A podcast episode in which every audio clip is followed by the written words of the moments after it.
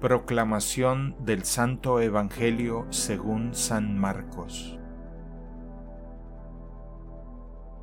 En una ocasión en que los discípulos de Juan el Bautista y los fariseos ayunaban, algunos de ellos se acercaron a Jesús y le preguntaron, ¿por qué los discípulos de Juan y los discípulos de los fariseos ayunan y los tuyos no?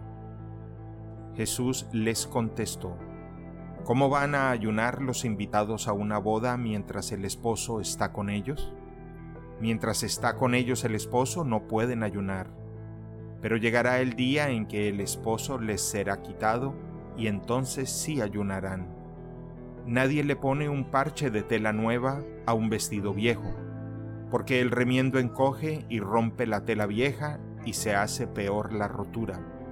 Nadie echa vino nuevo en odres viejos, porque el vino rompe los odres, se perdería el vino y se echarían a perder los odres.